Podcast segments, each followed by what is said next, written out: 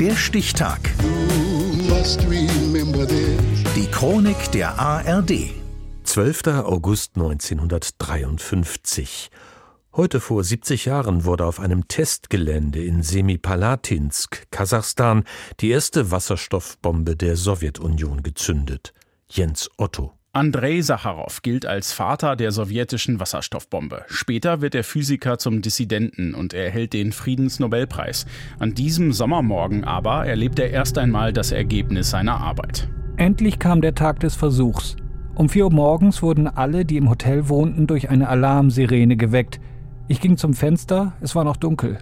Ich sah, wie sich am gesamten Horizont Lastwagen mit eingeschalteten Scheinwerfern bewegten, welche die beteiligten Menschen an ihren Einsatzort brachten. Wenige Stunden später erschüttert eine ungeheure Detonation das Gebiet rund um das Testgelände Semipalatinsk in der kasachischen Steppe. Etwa 100 Kilometer vom Testgelände entfernt steht ein Augenzeuge auf seinem Hof in dem kleinen Dorf Karaul. Seine Erinnerungen erscheinen später in dem Buch Die Hölle von Semipalatinsk. Plötzlich schlug ein blendender Blitz aus dem wolkenlosen Himmel. Die Erde begann unter meinen Füßen zu beben. Am Horizont stieg eine schwarze Rauchsäule zum Himmel empor. Wenig später bildete sich auf der Rauchsäule eine schwarze Wolke. Sie erinnerte mich an eine Riesenfaust. Als der erste Schreck vorüber war, bestaunten alle die schwarze Säule, die Satansfaust. Beängstigend und faszinierend zugleich war dieses Bild. Neben dem Test selbst ging es auch darum, der Welt etwas Wichtiges zu beweisen. Der Vorsitzende des Ministerrats der Sowjetunion, Georgi Malenkov, hatte schon vier Tage vor der Zündung darüber gesprochen. Die Regierung erachtet es als nötig, dem obersten Sowjet zu berichten, dass die Vereinigten Staaten nicht mehr das Monopol der Wasserstoffbombe besitzen. Die Wasserstoffbombe ist zu diesem Zeitpunkt das Objekt der Begierde im Wettrüsten der beiden Supermächte USA und UdSSR.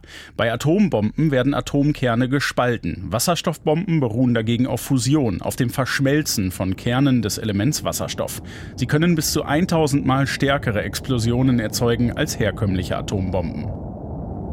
Der Physiker Albert Einstein warnt vergeblich vor der Entwicklung der Wasserstoffbombe. Sie bringe die Vernichtung alles Lebendigen auf der Erde in den Bereich des technisch Möglichen.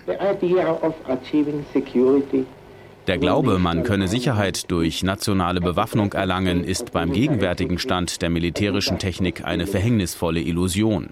Das ursprünglich nur als Vorbeugung gedachte Wettrüsten zwischen den Vereinigten Staaten und der UdSSR nimmt einen hysterischen Charakter an.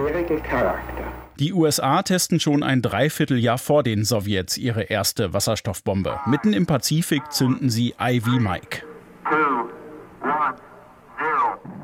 Die Insel Elugelab wird dabei vollständig zerstört. In Amerika ist der Physiker Edward Teller die treibende Kraft hinter der thermonuklearen Waffe. Und er bleibt trotz der ungeheuren Vernichtungskraft überzeugt von ihrer Notwendigkeit. Ohne die Wasserstoffbombe hätte die Sowjetunion die Übermacht an sich gerissen die vielleicht die Geschichte völlig geändert hätten. Dass die Sowjetunion nur zehn Monate später nachzieht mit dem Zünden der ersten eigenen Wasserstoffbombe, läutet eine neue Runde des Wettrüstens in Ost und West ein. Heute vor 70 Jahren.